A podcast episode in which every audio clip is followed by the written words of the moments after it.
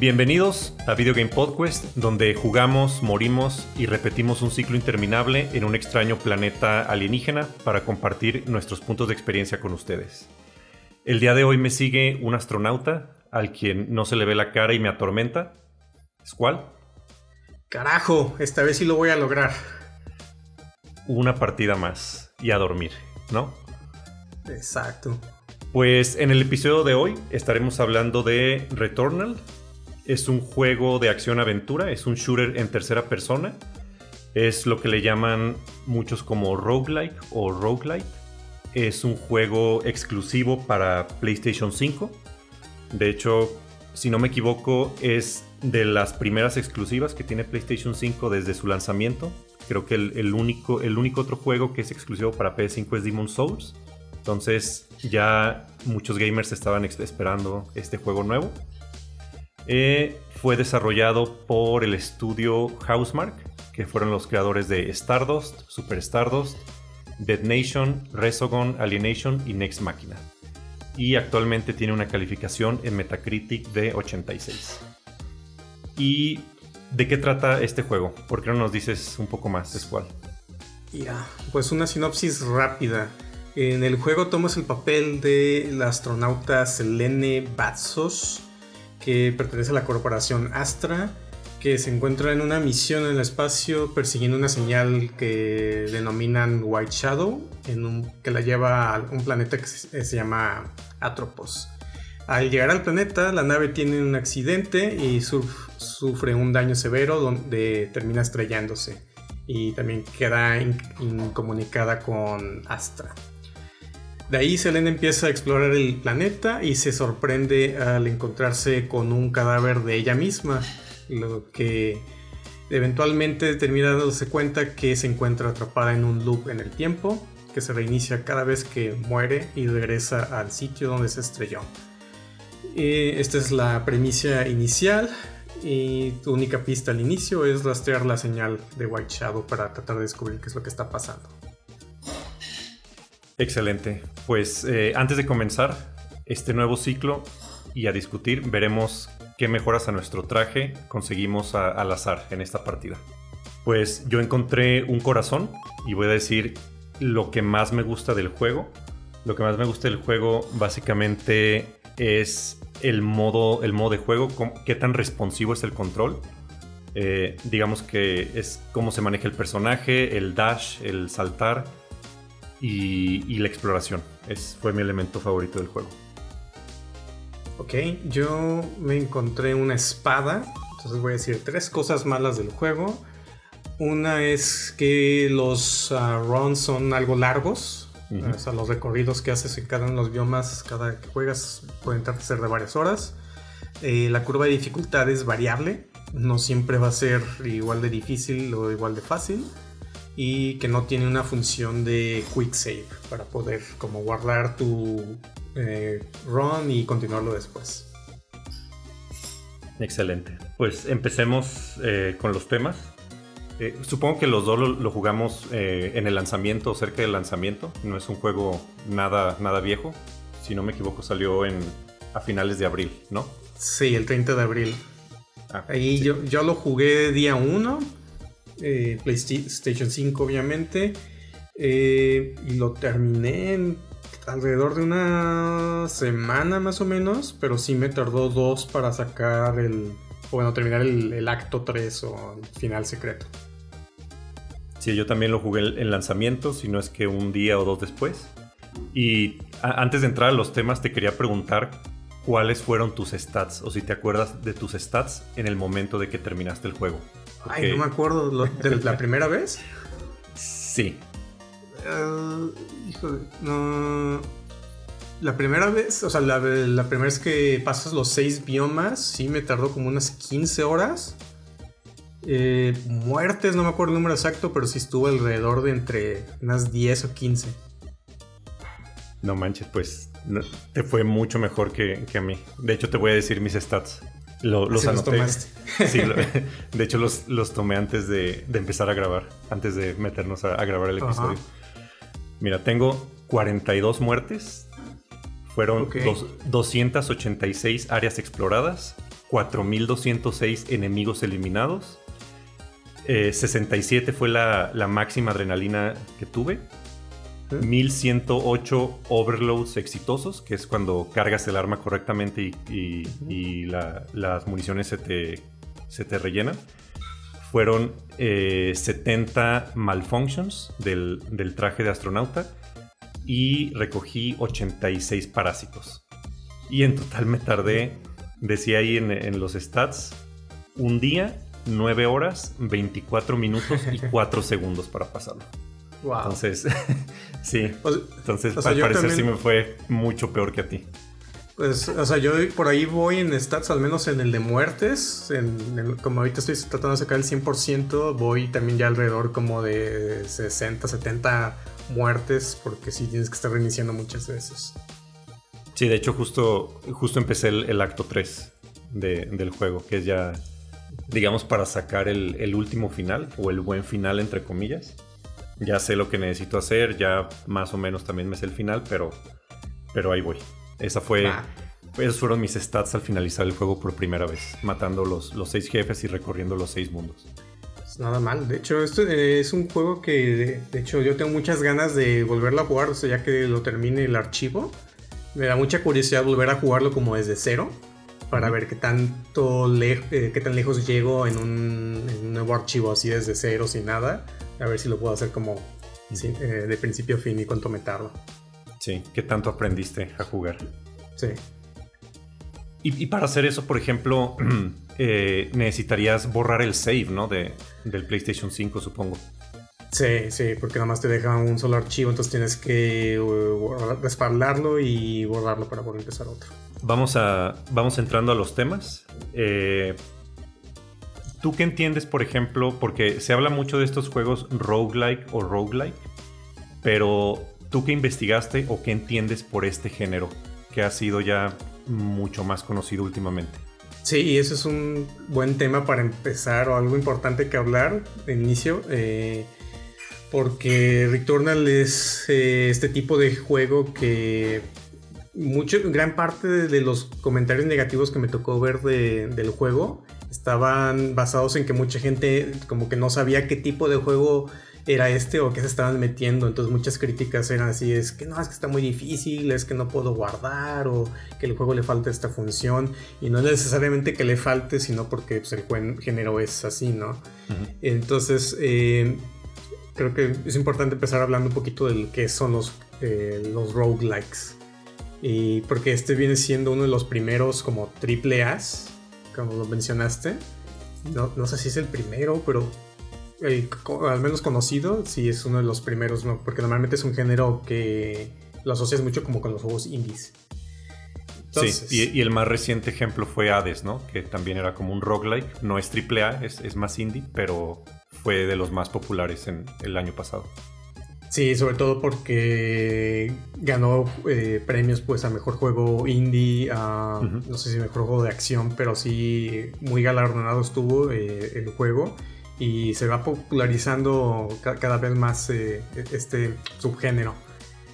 Y a grandes rasgos, el subgénero roguelike tiene tres características principales que son como comunes en los juegos.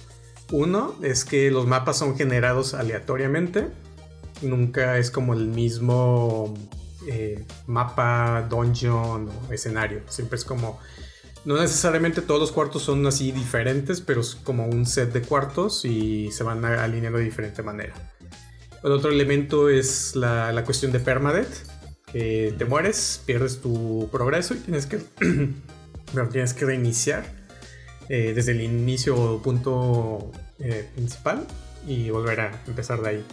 Y el tercer elemento viene siendo, es un poquito variable, pero eh, en, algunos juegos conserva ciertas mejoras o algunos eh, atributos o cosas que hacen que tu, una especie de progresión, que a pesar de que pierdes todo y que, que no conservas la mayoría de las cosas, sí tienes como una sensación de progresión en cada uno de los runs.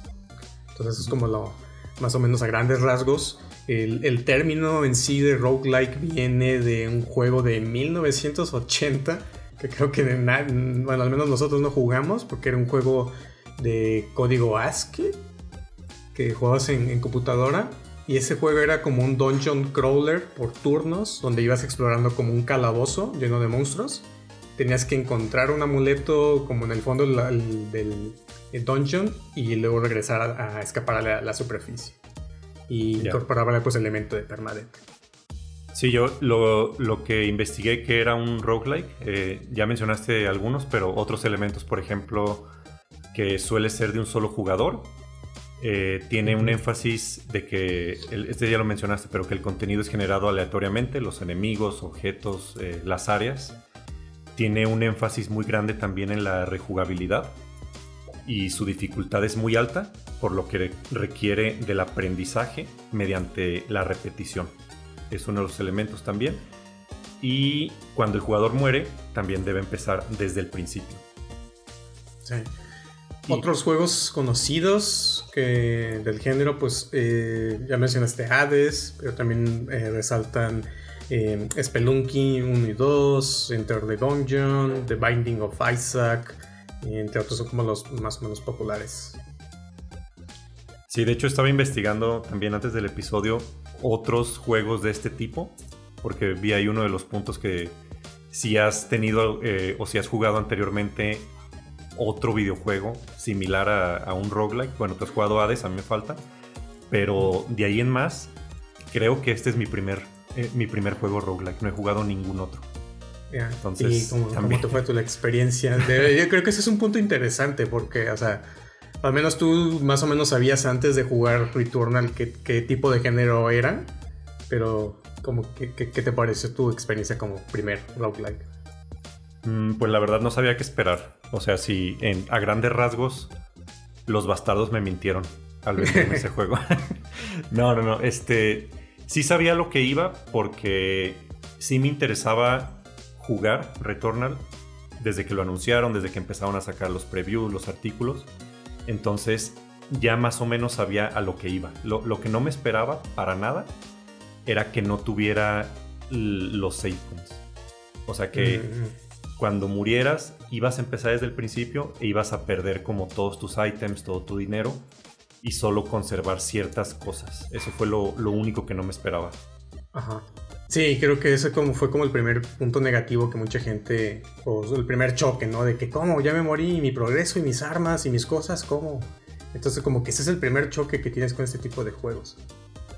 Eh, para mí, yo en un inicio no me interesaba mucho Returnal, pero antes jugué Hades, Hades fue como mi primer roguelike.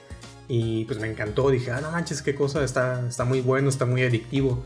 Y a partir de ahí, cuando ya supe que Returnal era del mismo género, de ahí subió mi, interés por el juego. Dije, no manches, lo quiero jugar porque se ve muy bien, es un shooter, tiene buenas gráficas, a ver cómo, cómo, está este juego. Entonces yo más o menos tenía una idea de, a qué me estaba, iba a enfrentar antes de entrar al juego y creo que eso hace una diferencia importante en tu percepción del juego o al menos en como la mentalidad con la que estás entrando al juego porque no es lo mismo entrarle sin saber qué, qué onda, qué, cómo se juega, qué es, qué tienes que hacer. A la diferencia de que, ok, esto es un género roguelike, que más o menos va a haber estos elementos, como para que hacerte la idea de que va a estar cabrón, no voy a conservar mis cosas, eh, mis armas, mis mejoras y que me va a tomar mucho tiempo. Sí, a mí, a mí de este juego me llamaron principalmente la atención dos cosas. Primera, que como ya mencionamos en el intro, era un juego exclusivo para PlayStation 5 y no había habido ningún como un true exclusive de PlayStation 5 desde Demon Souls, porque sabemos que la mayoría de los juegos salen para Play 4 y para Play 5, son como cross generation. Entonces me interesaba mucho esa parte. Y la segunda es que era un juego con un alto grado de dificultad porque pues yo soy muy fan, por ejemplo, de los, de los Dark Souls, de Bloodborne, Sekiro, entonces también me interesaba como un juego que tuviera reto. Esos fueron los dos elementos que me llamaron la atención. Sí, y, aparte de ser roguelike, este juego también tiene otros elementos de... O sea. Eh, el mismo estudio que lo hizo Housemark eh, es especialmente conocido por sus juegos tipo Bullet Hells Entonces este eh, juego es una mezcla entre roguelike, entre shooter, eh, bullet hell y también tiene unos pequeños elementos como de Metroidvanias que le dan un, feeling diferente. Entonces eh, esa fue una de las cosas que me gustaron, como esta diferente combinación de, subgéneros. Sí, sí, creo que es un, un juego muy completo. Y uno de los elementos también que nos faltó mencionar de de los roguelike es que tiene, digo, pone la jugabilidad por encima de la estética, de la accesibilidad al juego y pone por encima también la jugabilidad sobre la historia. Entonces, a mí también uno de los elementos que me enganchó desde el principio este juego fue descubrir el misterio de por qué cuando el personaje muere vuelve a empezar. Como que esa mecánica del juego lo incluyeron muy bien en la historia. Entonces, digamos desde que la, desde la primera vez que mueres en el juego, desde que empiezas a explorar, el primer mundo, desde que empiezas a descubrir la, casa y te empiezan a decir como la historia de este personaje, también desde ahí me enganchó la historia. Eso fue también un, plus para mí.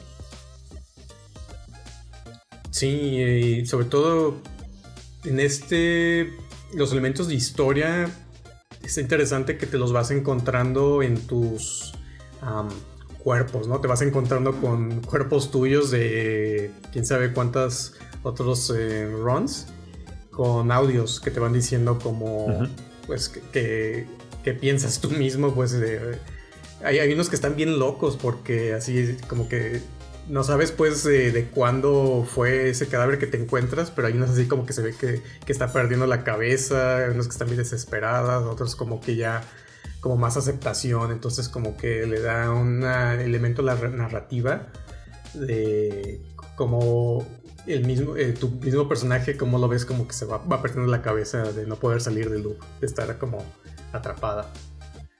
Sí, y, esos como los, los logs que dices, que son las, las grabaciones que dice el personaje también, creo que son también como este, reflejos del jugador porque también hay ciertas veces que te sientes muy frustrado en el juego y estás como perdiendo la cabeza o ya no lo quieres seguir jugando.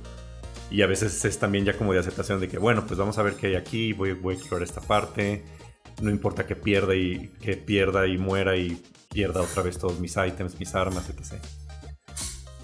Sí, a lo mejor ese es un elemento que a muchos a lo mejor no les va a gustar, porque sí, este juego te pide mucha tolerancia a la frustración. Sí. Porque a, diferencia de, por ejemplo, Dark Souls, que tú sabes que es un juego difícil, que te requiere muchos intentos para pasar por las áreas o derrotar a un jefe y así. La diferencia entre Returnal y lo que vendría siendo Dark Souls es que en Dark Souls si tú mueres, el mapa se queda igual. O sea, los enemigos salen, vuelven a salir, pero están en el mismo punto, son los mismos.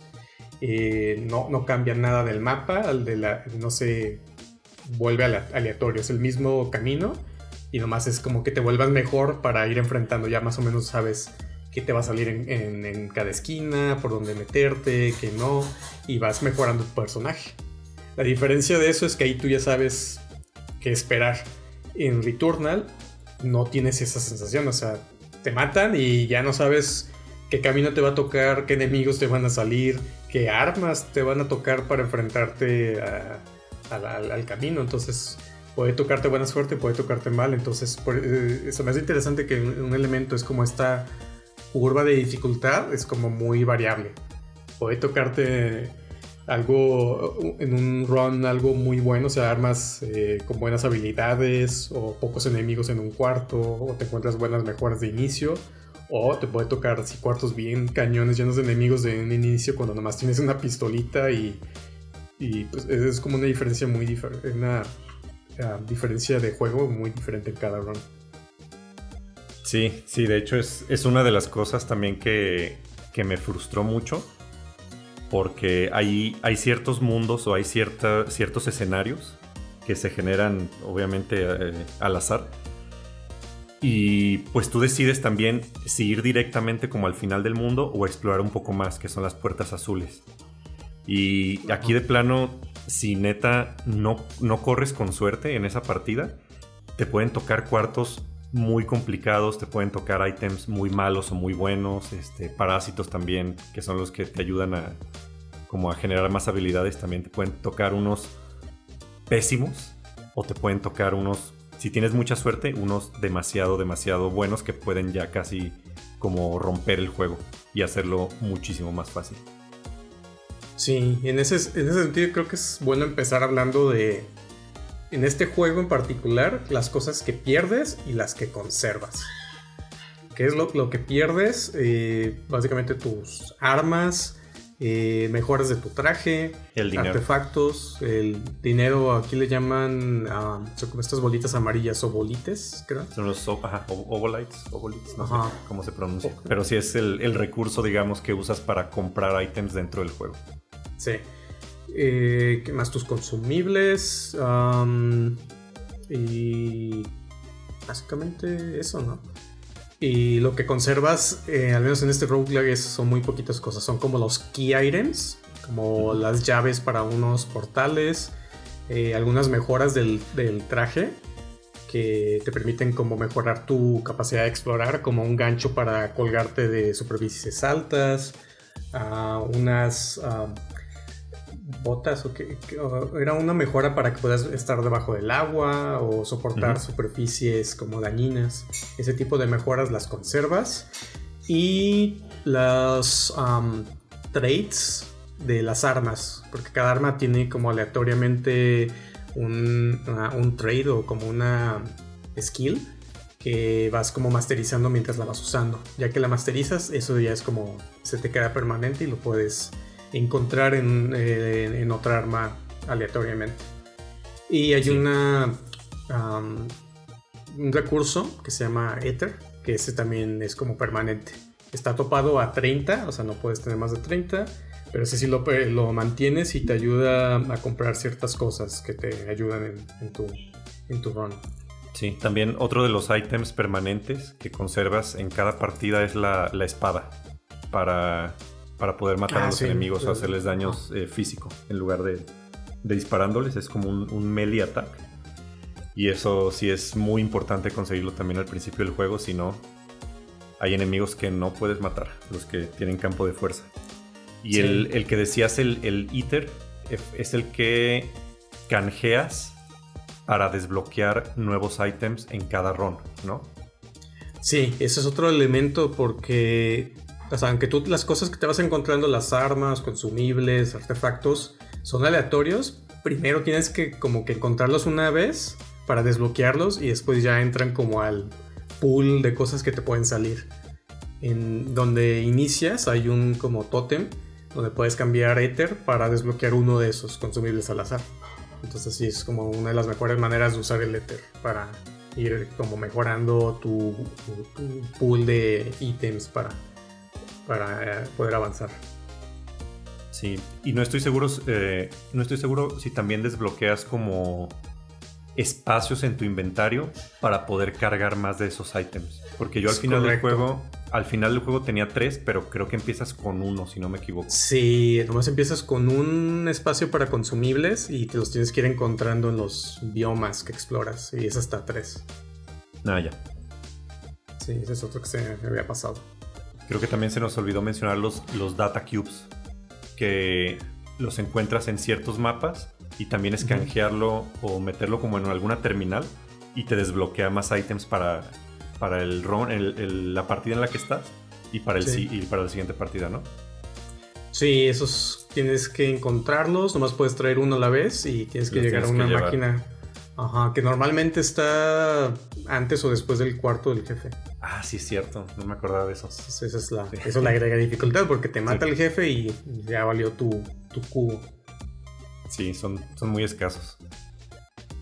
Entonces eso es como a grandes rasgos lo que pierdes y conservas y pues ya como lo mencionamos como el género de juego pues es al azar, está muy enfocado en el gameplay, en la exploración, en el combate, en un planeta alienígena que tiene guiños a la serie de Alien Prometheus. Sí, sí parecía mucho Prometheus, sí.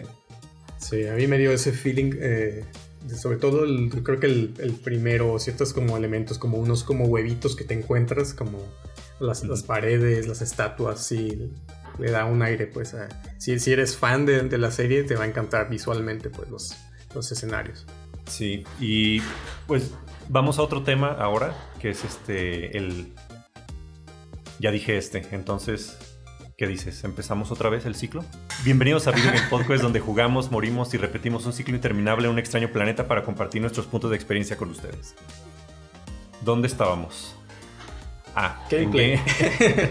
En, gameplay, controles. Mm, no sé, quería, quería tocar este tema también de las funciones del nuevo control de PlayStation 5 porque a mí se me hizo que sí, algunas cosas las, las implementó muy bien. No tanto, por ejemplo, como el demo de Astrobot, que ahí sí tiene como todas las vibraciones del control, todas las funciones del nuevo DualSense. Pero se me hizo interesante, por ejemplo, cómo implementaron con las armas, con las pistolas, cómo implementaron el rollo este de los gatillos. Si lo presionabas un poco, era el disparo normal, y si lo presionabas hasta el fondo, era como la, la función secundaria, el disparo secundario del arma. Sí. Sí, prácticamente se inventaron un nuevo botón.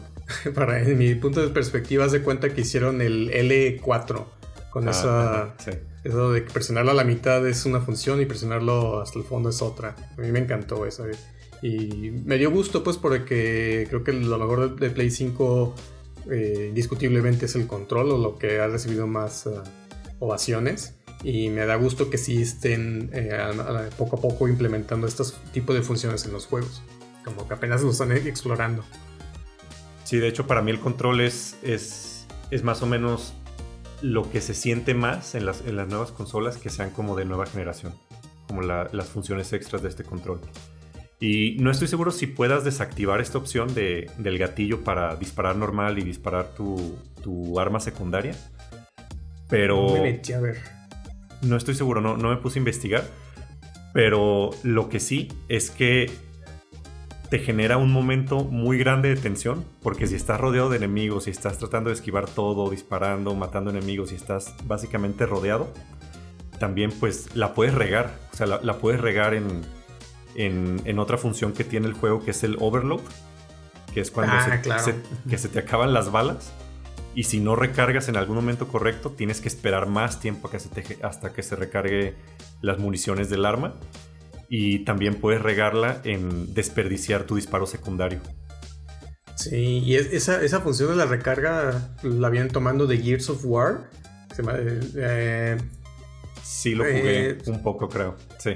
Sí, eh, y sí, como dices, hay mucha tensión de repente en el combate y tienes que estarte moviendo mucho y estar viendo que esquivando balas, enemigos, brincando y recargando. Entonces se pone muy caótico y sí la puedes regar mucho, ah, al menos en lo que te acostumbras, ¿no? Sí, y más si, es, si son esos cuartos o estas áreas de los mapas en donde no puedes, se bloquea la puerta y no puedes salir hasta matar a todos los enemigos. Eso también creo que fueron los momentos más tensionantes del juego para mí. Sí, y es como acostumbrarse, digo, no sé es que cómo vaya a evolucionar después si los desarrolladores deciden de eh, ponerle un poquito más de eh, tensión al, gatillo para como evitar que te equivoques o si eh, eventualmente lo puedes desactivar o hacerlo de otra manera. Eh, es interesante, interesante pues con los años ver cómo va evolucionando esa función eh, y cómo la van eh, perfeccionando. una cosa que me gustó y que no sé si te tocó experimentar, pero si te quedas quieto, no sé si, si te tocó, o sea, mm, quedarte quieto en, uno de los biomas, sobre todo en el primero, y puedes sentir las gotas del agua, de la lluvia, en el ah, control. sí. Que eso también ya lo había implementado el de Astrobot. Pero se siente, o sea, puedes sentir en el control como caen como las gotitas en, diferentes partes del control. Está, está, muy bien logrado. Que a lo mejor son esas cosas que te puede ir, pero ahí está. Ahí está puesto en el juego. Sí, también una, una de las características de, de, este nuevo control, me gustó mucho también que cuando, cuando se, se rellena, digamos, tu opción para activar el disparo secundario, el control te avisa con la bocina. O sea, ah, es como, como una señal. Es como un beep, una señal que sale del control en vez de en las bocinas de la tele.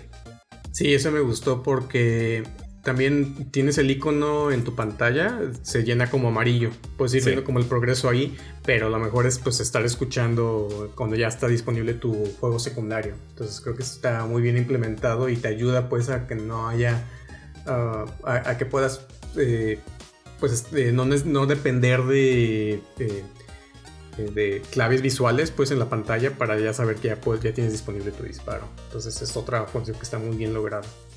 Sí, sí, es una gran ayuda porque, bueno, a mí se me hizo que no, no puedes estar todo el tiempo viendo como tu, barra de vida y lo que tienes ahí, porque a veces hay tantas cosas en la pantalla, hay enemigos, hay disparos, hay este como torretas también. Entonces, no puedes estar viendo esa parte precisamente de la pantalla y es bueno que te avise el control que ya tienes ese disparo secundario. Sí.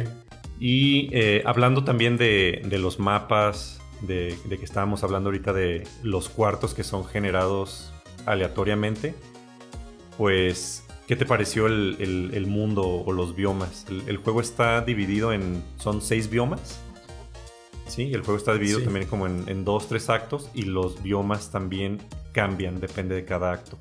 En el primero tienes acceso a tres, en el segundo a los otros tres que cambian drásticamente y en el tercer acto ya tienes acceso a los seis biomas en total. Sí, a mí me gusta. Eh, suena que son poquitos, o sea, solamente son seis escenarios que se van generando aleatoriamente. Y a mí me parecieron que están muy bien hechos todos para el tipo de. Pues estás explorando un planeta, pues. alienígena, donde hubo una civilización que ya no está. Entonces, parte también del misterio es ver. Eh, hay unos escenarios donde hay como construcciones o como. Eh, templos con estatuas ya como abandonado y roto. También una parte de la exploración vas como descubriendo un poquito de la, de civilización, qué pasó ahí, que hubo una guerra y por qué hubo y como vestigios pues alienígenas. Entonces creo que en inmersión están muy bien eh, logrados. Si acaso a lo mejor hay muchos eh, escenarios o biomas que están muy oscuros pero los elementos, eh, hay mucho detalle pues a que, fijarse pues desde, las plantitas que puedes pisar y, destruyes, puedes romper algunas estatuas para que, te dan algunos recursos. Eh, hay muchos elementos como ocultos en los mismos mapas. O sea, que puedes eh, explorar cada cuartito y a veces encuentras ítems ahí eh, es medio escondidos o estos como cuartos secretos que te llevan como otro como cuarto oculto que puede tener cosas buenas o malas. Entonces eh, hay mucho elemento de exploración aquí y de estar descubriendo cada vez que eh, lo hace sentirse nuevo pues cada, cada run que haces no sabes qué te vas a topar qué, qué elementos vas a ir encontrando. Entonces hace que cada eh, Ron se sienta fresco. Sí, a mí los únicos mundos que me parecieron muy similares fueron obviamente las ruinas del primer acto y las ruinas del segundo acto. Fuera de eso, este, creo que los, demás, los demás mundos, los demás biomas eran drásticamente diferentes unos del, uno del otro. Tenías el, desierto, por ejemplo, y luego cambiaba en el segundo acto al, mundo de nieve o de hielo, y ya el final que es abajo del agua también fue muy diferente a todos los demás. Una cosa también a mencionar de los biomas es de la cuestión de los atajos. Que ya que matas al jefe del, bioma, normalmente te dan una mejora de tu traje que te permite accesar un atajo para brincarte ese nivel. Eh, entonces creo que eso también estaba muy bien eh, hecho para eh, evitarle como ahorrarte un poquito de repetibilidad de que, ay, otra vez tengo que matar al jefe para poder llegar hasta el siguiente bioma y eso me va a tardar unos 20 minutos y luego eh, otros 20 minutos en el siguiente jefe. Entonces creo que implementaron muy bien ahí la cuestión de darte atajos para que no tengas que matar a al, jefe una y otra vez para poder avanzar. Que creo que eso lo hubiera hecho todavía un poquito más complicado y más tardado. Entonces ah, creo que si lo detectaron bien durante eh, su fase de desarrollo para darte estos atajos para que la experiencia fuera mejor. Sí, pero eso de los atajos, por ejemplo, ¿sí los tomabas mucho? O sea, yo tomaba los caminos normales y obviamente ya no me enfrentaba al, jefe del bioma y me pasaba al siguiente bioma. Pero sí intentaba explorar la mayor cantidad de áreas posibles para poder agarrar buenas cosas y más vida, más parásitos, eh, más, más consumibles, más ítems. Entonces, pues para mí los, los atajos no siempre eran como algo, algo que tomara de inmediato. Yo intenté ambas cosas. En algunos casos, eh, normalmente, digamos como el 60% del tiempo hacía lo que tú, tú, dijiste, que exploraba bien el primer bioma, medio me eh, agarraba eh, alguna arma buena, me surtía de artefactos consumibles y después ya me iba a, los siguientes. Pero sí llegué a intentar eso de que si me encontraba luego, luego el, el, atajo, lo tomaba y me iba así. Y una de las cosas que me encontré es que si tomas luego luego el atajo, como que el mismo juego ya en el siguiente bioma te da mejores cosas o más al inicio. Y no sé si era como a propósito o cuestión de suerte, pero por ejemplo la cuestión de tu, eh, tu habilidad o ¿cómo, era? la proficiency de tus armas para que te vayan, vayan dando mejor eh, si avanzas al siguiente bioma, siempre al inicio te dan como un artefacto de proficiency que te sube como 5 niveles, así de golpe. Entonces como que el juego de una manera sí estaba medio balanceado, ah, o como que sí tomaba en cuenta de que, ah, mira, vienes sin nada a este bioma, mira, ahí, ahí, tienes consumibles, ahí tienes esto para aumentar tu proficiency. Y yo noté mucho como que me daba el mismo juego cosas para poder enfrentar el reto. Entonces, pues, intenté ambas cosas. Te fue mejor que a mí, porque a mí, o sea, si yo no, si yo no exploraba, si yo no exploraba una buena parte de cada mundo, yo sentía que llegaba como al nuevo, al nuevo bioma muy poco preparado y me la partían los enemigos.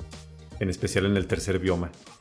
Que ahí, ahí sentí, por ejemplo, que la curva de dificultad subió cañoncísimo con los enemigos. Sobre todo con. otra cosa.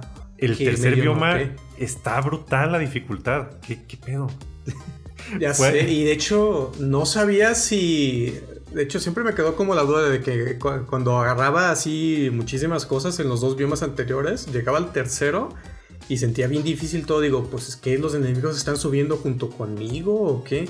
Porque sí, de repente hay unos que salen como con escudos o como con resistencia al daño. Y como que no supe si eso era porque ya venía más preparado y el mismo juego se va como nivelando para que no sea completamente fácil o si era simplemente así. Porque había veces que me iba así directamente al atajo y me iba mejor a que si iba completamente preparado. Y eso sí, a veces me sacaba de onda. Digo, bueno, no sé si es por suerte o si sí tiene ese. los enemigos van subiendo junto conmigo de alguna manera. Sí, fue, fue en ese tercer bioma que la verdad estuve a punto por el grado como de frustración y de perder tanto y de perder tantas veces mi progreso que es lo que es lo que da coraje pues cuando pierdes que pierdes todo y debes de volver a, iniciar el juego, fue ahí en, ese tercer bioma, con, principalmente con los enemigos que, estaban volando, que son como unos drones. Ah, Eso, sí, sé cuáles. No, o sea, ¿cómo, ¿cómo demonios esquivabas los ataques, los, los misiles? No, y lo difícil de esos es que hasta te sale un dron y uno te dispara así bolitas, ¿no? Oye, pero un montón. Otro te avienta como un aro, ¿no? Expansivo, que es una onda así como que va llegando. Otros como que se te avientan así a, chocarte o a autodestruirse en ti. Es, era como esa saturación de que cada uno hacía diferentes cosas, lo que también le aumentaba dificultad. No, y luego los drones salen como de 15 a la vez. Sí. O sea, no sale uno, salen en grupo. A mí, también de repente me costaban trabajo los primeros, como los como pulpitos voladores del primer bioma que también llegan a hacer lo mismo, que unos disparan un rayo, otros avientan bolitas, otros hacen otras cosas, que también creo que lo, lo, que más me funcionaba a mí era como que salían enemigos y los trataba de matar lo más rápido posible antes de que dispararan o hicieran algo. Porque si se me juntaban los enemigos y me tardaba en matarlos, ya, eh, me, ya me saturaban de proyectiles eh, eh, el escenario. Entonces era como algo de lo que trataba era de más rápido que pueda matarlos o lo mejor que me pueda cubrir o irlos separando para que no me saturaran. Sí, creo que eh, precisamente en ese tercer bioma que es como la, la, ciudad abandonada, es ahí donde sentí que el grado de dificultad subió muchísimo por los enemigos o la cantidad de enemigos que a lo mejor no les bajabas tanto. Y en el último bioma, que es el, el que está abajo del agua, también que incluso unos enemigos que cuando te disparaban, las balas te ponían como las malfunctions en el traje de astronauta. Ah, sí. no, ese ya fue demasiado para mí, pero al menos no tardé tanto en ese bioma, en ese último bioma, como en el tercero. Y pues mucho ahí ya parece que depende también de qué armas vas trayendo, qué consumibles vas eh, guardando y también tu selección de artefactos. Eh, ya como al, inicio a lo mejor como que es mucho experimentar, ¿no? Porque no conoces nada. Digo, bueno, voy a agarrar esta nueva arma, a ver qué tal. Eh, voy a, ver este consumible, pues no sé qué hace. Este artefacto, pues no sé qué tan bueno es. Entonces, eh, pues vas mejorando con el tiempo y mientras vas conociendo todos los elementos del juego, tanto los enemigos, de cómo es su patrón de ataque, como con qué armas te acomodas mejor y qué consumibles te convienen o cuándo usarlos. Entonces todos esos elementos eh, que pues en sí viene siendo como otra de las cosas como permanentes, ¿no? Tu habilidad o tu experiencia con el juego es ese recurso permanente que vas manteniendo, que no está en el juego, pero se te queda contigo, entonces tú también poquito a poquito estás mejorando en el juego con, el puro jugarlo y repetir. Sí, y, y, sobre todo también que no me acuerdo exactamente el número de armas que hay en todo el juego, pero ya ya más avanzado o al final ya sabes con qué arma te sientes cómodo para jugar. Porque hay algunas que yo de plano nunca usé o la usé alguna vez para probarla, pero nunca, nunca como que me comprometí con un solo tipo de arma para subirlo de nivel y ver qué hacía también en su, en su máximo nivel de proficiency, digamos. Siempre usaba como las mismas 3, 4 armas que era ya con las que me sentía muy cómodo. Sí, yo igual. A, mí me tocó muchas veces que terminaba muriéndome porque escogí un arma que no conocía y no sabía cómo usar y pues, al final terminaba muriéndome porque pues, no podía matar a los enemigos de igual manera. Y muchos de esos tienes que conocerlos porque no todas disparan igual. Incluso una misma metralleta, por ejemplo, puede tener diferente tipo de disparo. Ajá, unas son como rápidas, otras son más lentas. Eh, entonces hasta ese nivel de variación tienes en las armas que tienes que irlo conociendo. Y pues lo, mejor, la verdad, es como que eh, al inicio eh, conozcas más o menos las armas, pero que vayas ya agarrando con cuál te sientes más cómodo y que te vayas entrando en esa. Porque te va a ayudar mucho. Va a hacer mucho la diferencia pues en el combate y también te va a reducir el nivel de frustración. Porque mucho al menos en mi caso mucha frustración fue de que no, que esta maldita arma que no me gustó cómo dispara, o esta no sirve, o este el disparo es muy lento, o esta nomás trae tres disparos y luego tengo que recargar. O incluso me tocó una vez un rocket launcher que era un disparo y tenía que recargar, era lentísimo. Y si lo fallabas, tenías que recargar y después volver a esperar a que a volver a tirar. Entonces, también mucho nivel de frustración viene de las armas si no las sabes usar. Sí, ya, sé qué arma dices, yo tampoco lo, no lo usé mucho. Ahí hay una que al inicio no me gustaba, pero después me terminó gustando mucho, que era como una como que electrocuta. es la que es la que hace como una red roja, como unos rayos rojos. Ándale, ajá. Sí la llegué a usar, pero no me sentía muy cómodo con, ella. O sea, para, para, algunas áreas, algunos cuartos sí estaba fácil usarla, pero ya no sabía qué iba a pasar cuando me iban a rodear enemigos más difíciles y usar esa. No, mejor no me quise arriesgar. Es como que te tienes que acostumbrar, pero esa baja un friego de daño, ya que me empecé a ver, pero... O sea, es como un tipo de daño retardado. O sea, muchas armas como mm. que dispara y tardan en, en, que tú veas reflejado el daño que está haciendo.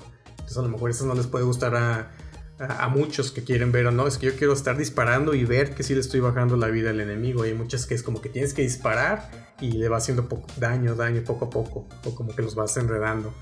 Entonces es como para cada tipo de, jugador, pero sí sentí que aún así eh, tienes que aprender a cómo se tienen que usar para que le veas como el beneficio, les agarres el gusto. Sí, mis favoritas, por ejemplo, fueron la, una que se llama Hollow Seeker. Con esa ah, creo que creo que con esa pasé la mayor parte del juego, los jefes y los cuartos más difíciles. Luego había era una, una como Shotgun, que era Speedmo Blaster, se llama. Y otra, la tercera que también me gustaba, era como una metralleta, que, que era muy parecida a la Hollow Seeker, pero con menos balas. Y que cuando se le iban a acabar las balas, como que disparaba más rápido. Esa me gustaba mucho también. Sí, yo igual mi favorita y de hecho la más popular es la Hollow Seeker según datos que publicó Housemark. ¿A poco? Esa es la... Sí, vi, tuitearon ahí una imagen donde ponían así como estatus a, un mes de lanzamiento del juego. Publicaron así varios métricos y pusieron que el arma más popular de los jugadores es la Hollow Seeker. Y sí, porque esa también es, de las que más me gustaron. Sobre todo esa venía como con un trade o le desbloqueabas uno que hace como un portal.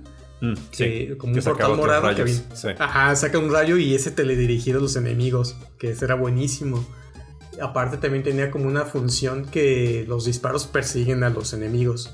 Y avienta también a veces un rayo como horizontal. Esa sí es buenísima. Sí, creo que con esa precisamente pasé el, el jefe final.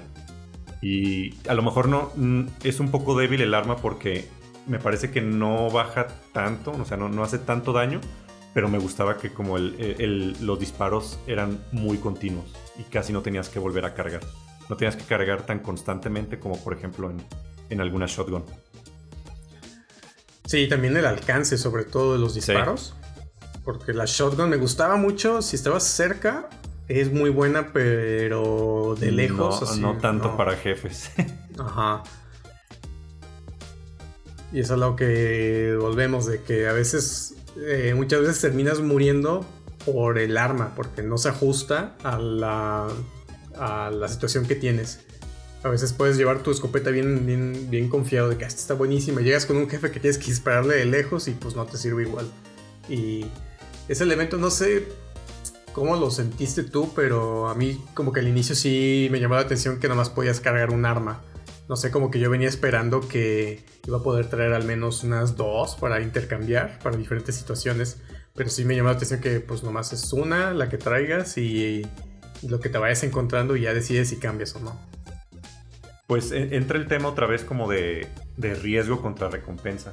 O sea, de que escoges a lo mejor un arma con mejor nivel o con mejores, con mejores stats de daño o de proyectiles, pero pues no sabes exactamente en la siguiente área, en el, en el siguiente mundo, en el siguiente cuarto, no sabes qué es lo que te va a salir.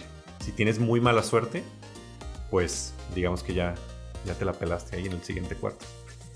Sí, esa mecánica está en todo. En este juego, haz de cuenta que eso es como lo central, ¿no? De, la, de, de todo el gameplay. Es tú estar evaluando riesgos y recompensas en, qué arma quieres escoger, qué parásito, porque los parásitos te dan un beneficio, pero también te dan una, una cosa mala. Entonces tú tienes que ahí balancear, bueno, me conviene, es que este beneficio sí está bueno la neta, pero vale la pena que me vaya a dar esta cosa mala.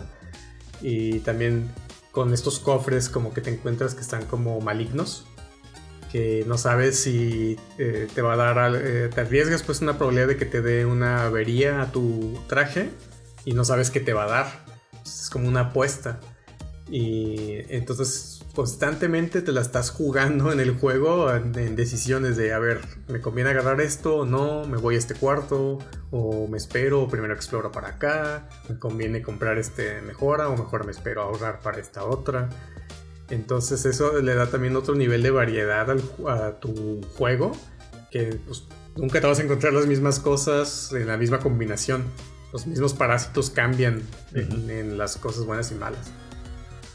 Sí, de hecho los, los, parásitos rara vez los agarraba también porque eh, muchos al usar la habilidad, aparte de que ya se te quitaba ese parásito, te daba una, una avería en el traje. Y a veces las averías también para quitarte esa avería, te pide como ciertos requisitos, ¿no? Que tienes que hacer, como matar eh, X número de enemigos con, con la espada. Eh, recoger cierto dinero de cierta cantidad de recursos o de dinero, usar un ítem, etc. Pero hay unas condiciones que también están súper estrictas y muy complicadas de, lograr. Entonces yo no, yo no me quería arriesgar mucho a eso. Porque una, una avería que, que esté muy severa, muy difícil de quitar, te puede arruinar por completo la partida. Sí, ahí tienes que es evaluar, ¿no? De dónde andas o en qué situación estás para saber si te conviene o no. O sea, porque no es lo mismo que tengas bien poquita vida y estás así antes del jefe y digas, ay, me voy a aventar a agarrar estas averías, ¿no? Para, a ver qué me dan. No es lo mismo agarrar las averías ya más avanzado en el último bioma, así vas empezando. Yo sí era como evaluar mucho eso, o sea, de a ver cómo estoy, cuánta vida tengo, qué artefactos traigo, vale la pena. Eh, ahorita ya, pues, ya voy contra el jefe, vale la pena agarrar avería por lo que me van a dar. Pues sí, no. Y yo, o sea, unas partidas yo sí era de que, ah, sí, ahorita voy a agarrar todas las averías y las voy juntando y todo. Pero otras sí era como más precavido. Entonces, el mismo juego, o sea, tú si quieres puedes ignorar todos los, los ítems maliciosos y pasarlo sin eso. Pero sí les puedes sacar ventajas si haces ciertas cosas, ¿no? Por ejemplo, hay un consumible que te repara todas las averías que traigas. Ya, sí, es excelente ese.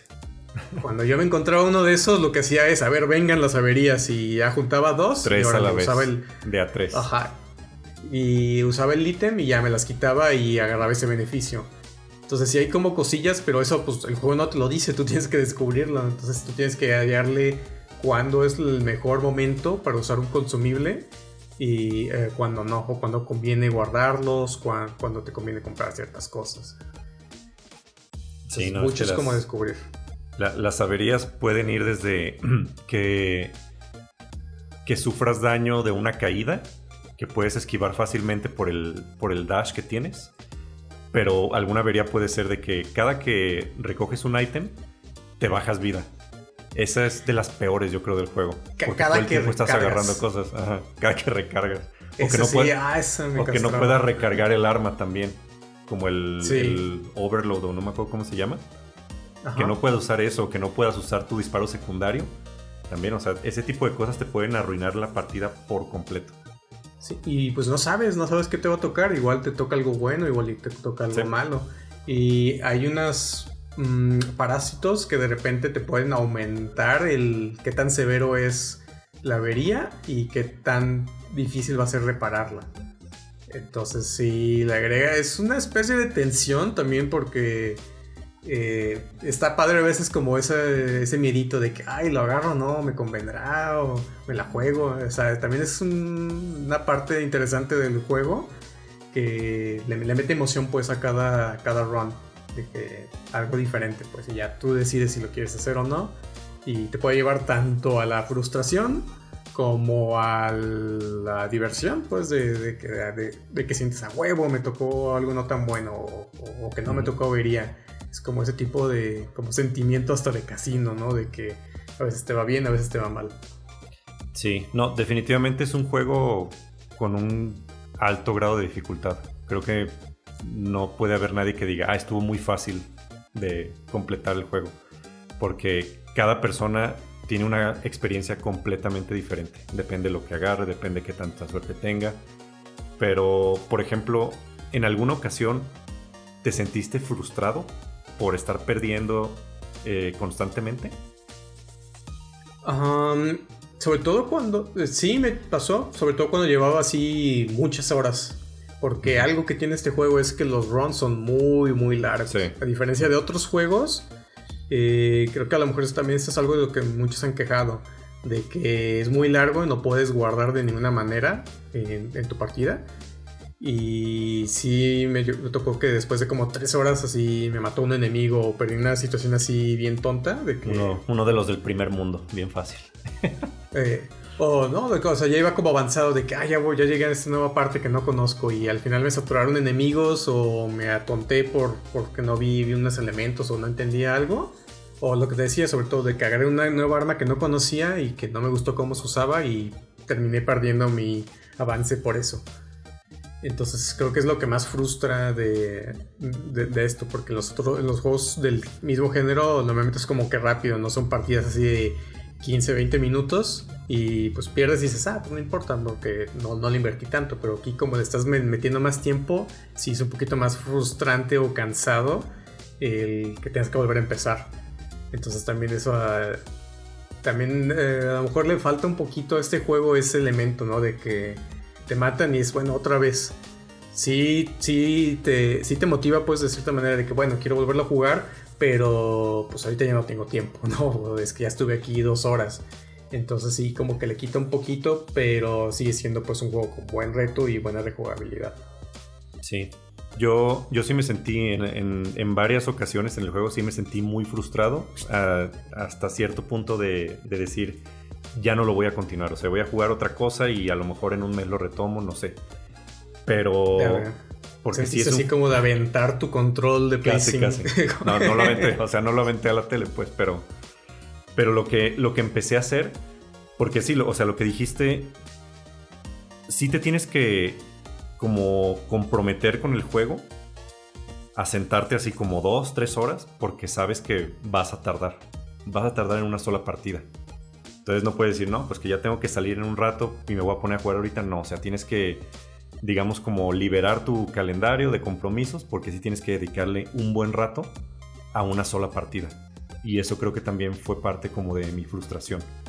De que eran partidas de dos, tres horas y perder todo el progreso, digamos que sí fue, fue algo que no me, no me gustó. Eso es algo como negativo que le veo al juego. Y ya no me estaba ya no me estaba divirtiendo el juego, digamos. Sí, y en tu caso es porque era tu primer juego roguelike. Sí. Entonces es como, eh, por eso mencionaba que una parte importante o clave del juego es el que te mentalices a qué tipo de juego estás jugando y lo que te va a demandar. Para ya como que se hace una diferencia pues cuando ya sabes a qué te estás metiendo a que si no sabes ni, ni qué onda. Entonces creo que fue eh, tu frustración, creo que muchas otras personas lo han de haber compartido, que eran tanto nuevas al género o, con el mismo juego, pues de que después de estar jugando tres horas, pues boom, tienes que empezar desde cero y nada de lo que hiciste importó y pues ni modo. Lo que empecé a hacer para, para digamos, romper esa frustración fue que sea una sola partida significativa por día. O sea, me, ponía a jugar en las dos horas hasta donde llegara, ya sea matar al jefe o hasta el siguiente mundo.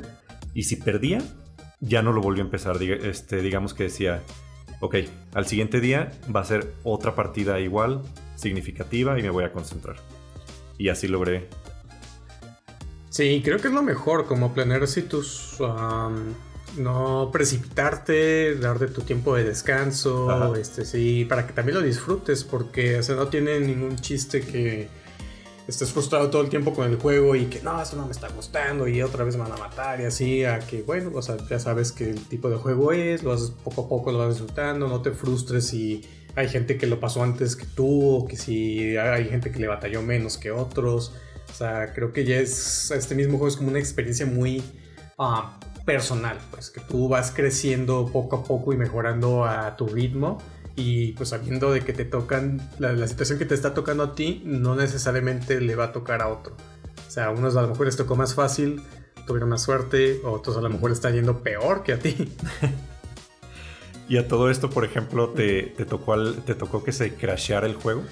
Sí, sobre todo la primera semana y creo que eso fue de las cosas más frustrantes porque en algunos sí llevaba como tres horas y de repente entré a un cuarto, se paralizó todo y pum, se crashó. Me decía, ah, error del juego y, y eso sí me dio muchísimo coraje porque es que no se vale por el tipo de género, no puedes tener este tipo de errores.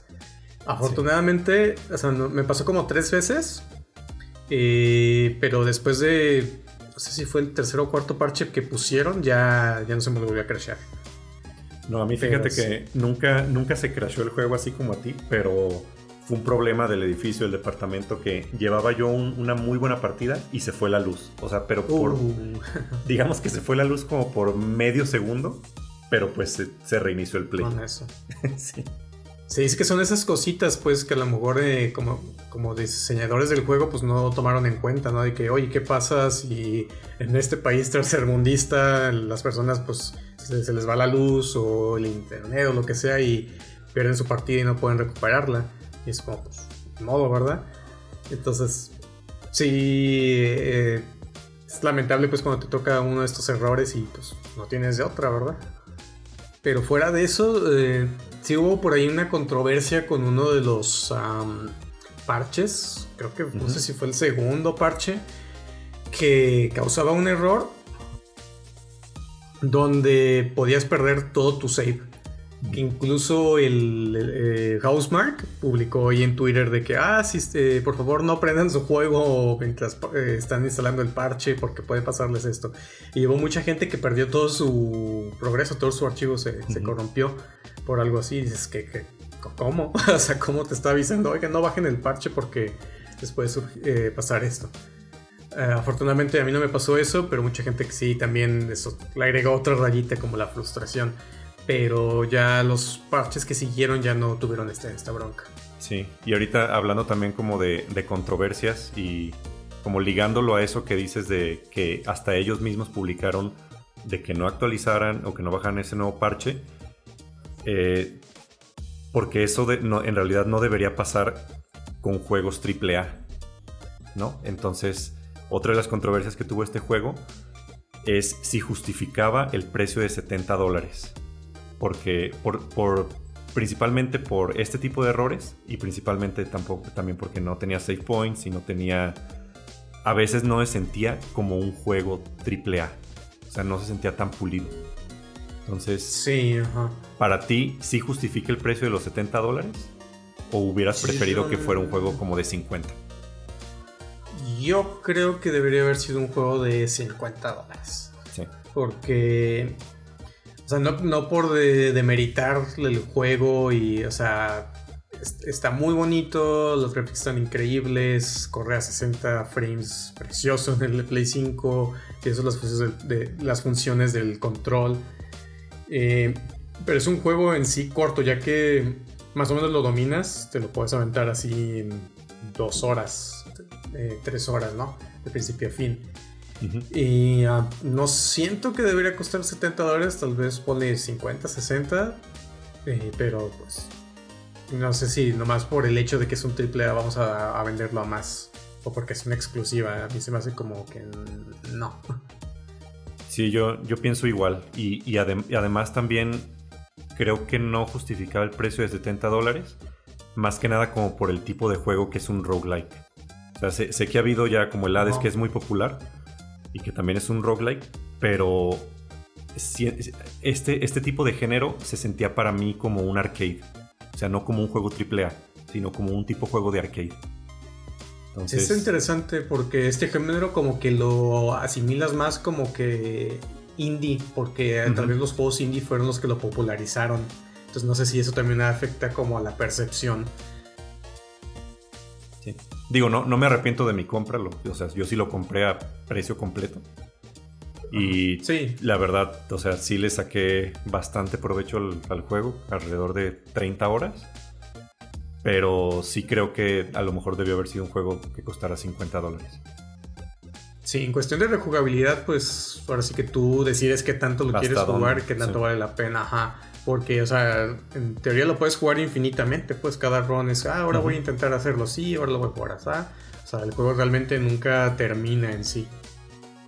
Sí, y, con eso de los crashes o de que perdías el, progreso, creo que sí, a mí me hubiera gustado, por ejemplo, sé que no es el tipo de juego, pero me hubiera gustado que implementaran un, un sistema de save points. A lo mejor, obviamente no tan, no tan seguidos porque el chiste del juego es empezar básicamente de cero. Pero no sé, a lo mejor algún, algún save point después de cada mundo, después de cada bioma, o después de cada jefe al menos. Eso es lo único que le pediría.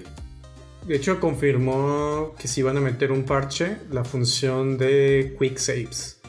Para que puedas continuar tu partida más adelante, pero creo que no. No, como un save permanente, creo que no lo van a meter. Ya. Y eh, yo creo que buena decisión el, aspecto del quick save.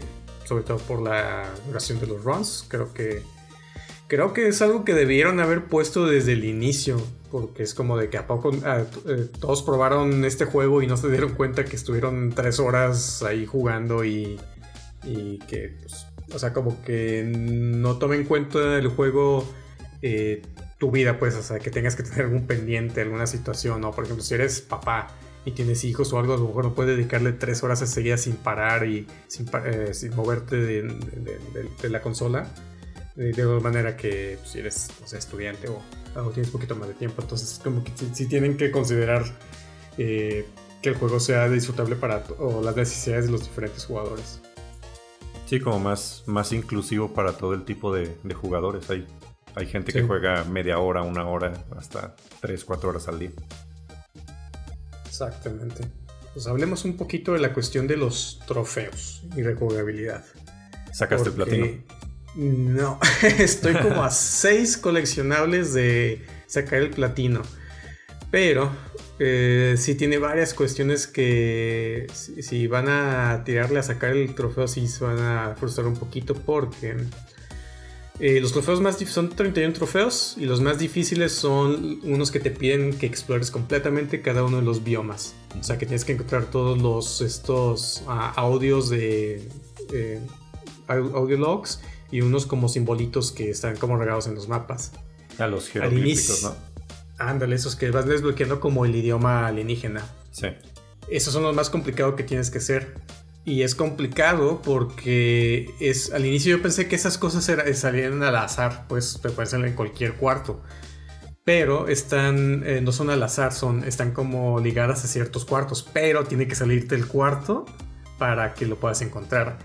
Y aparte, tienes que haber completado ciertas cosas en el juego para que te aparezca el, audio. O, algo. Eh, sí, el audio, creo. O sea, como haber terminado el juego para que te empiecen a salir algunos audios.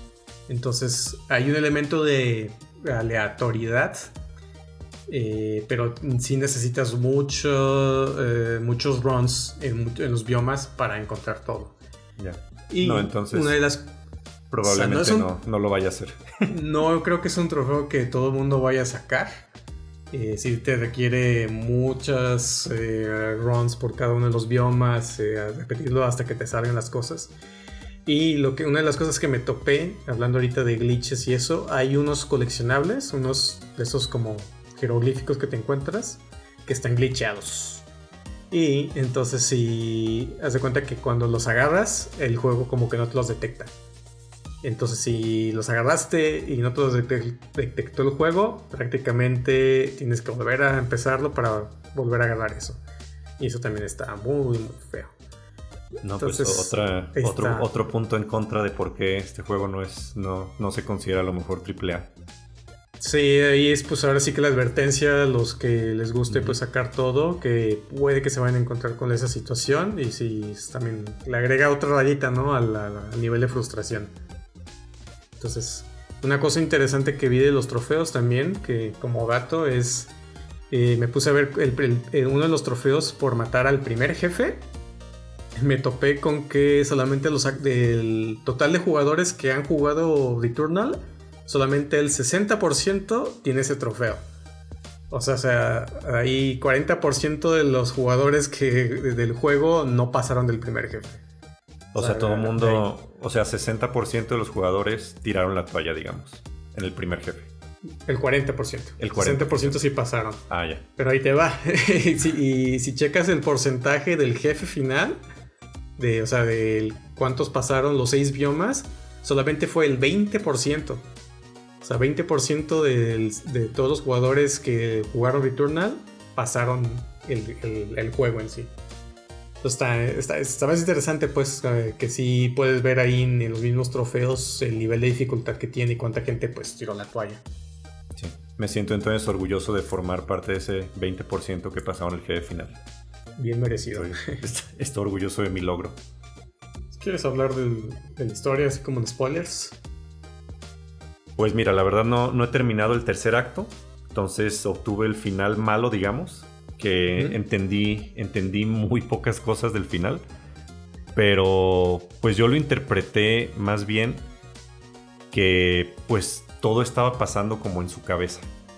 Sí, que al momento, spoilers, por cierto, pero al momento de que al momento de que ella va manejando en el carro con, con la niña y se estrella en el puente y se cae al agua, ese es como el momento, digamos, que todo, todo, todo se reproduce en su cabeza y es, y es, este, digamos, lo que, lo que ella imagina el planeta alienígena y los jefes, los enemigos y sobre todo como el, la, sombra, la sombra blanca, el white, el white shadow, es como el reflejo del agua que ve cuando ella está en el carro, en el río.